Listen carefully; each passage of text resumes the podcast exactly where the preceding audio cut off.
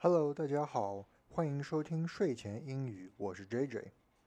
在国外生活的朋友们，常常会碰到需要用英文做自我介绍的场景。不管是在学校里认识新的同学，还是在职场里应聘工作的时候，自我介绍的能力都是非常重要的。一个有效的自我介绍，可以让你交到一个好朋友。也可以让你得到那份梦寐以求的工作，它的重要性不可否定。但是，就是这个最基本的介绍，往往是大家最缺少练习的。有的时候，就连在美国土生土长的人都会不知道说什么。今天呢，我就来教大家六句自我介绍的句型。大家学会了这六个基本的句型以后，就可以用自己的个人信息来创造自己的句子，这样以后就不用怕在公共场合做自我介绍了。好的，那么我们来看看句子吧。我们第一个句型是 greetings，这是问候，Hi everyone。Hi everyone. Hi everyone，意思就是大家好。Hi everyone。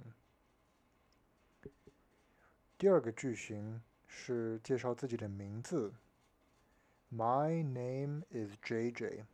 My name is JJ. 我的名字是 JJ。My name is JJ。第二句以后，第三句是 origin。 你是从哪里来的？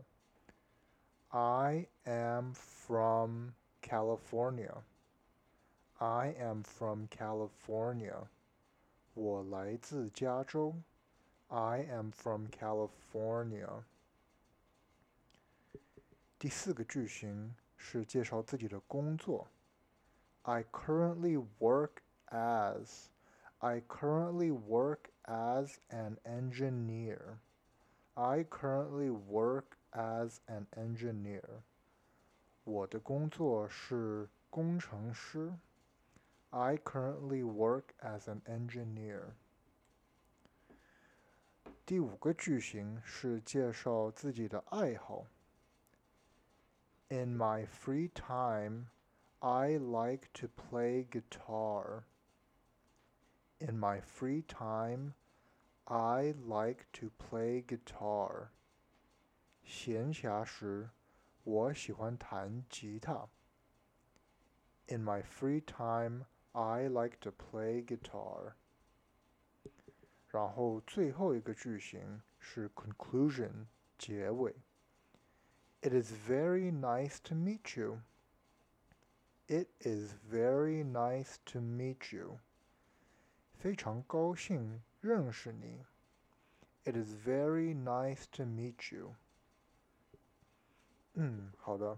那么学会这六个句型以后呢，以后你就不用怕在公共场合做自我介绍了。现在我们来做一个总结吧。我们学的第一个句型是 Hi everyone。Hi everyone，大家好。我们学的第二个句型是名字。My name is. My name is JJ. My name is JJ. 我们学的第三个句型，介绍自己从哪里来。I am from.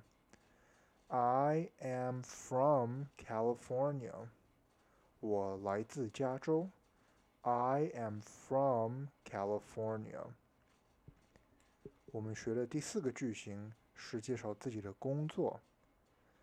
I currently work as. I currently work as an engineer.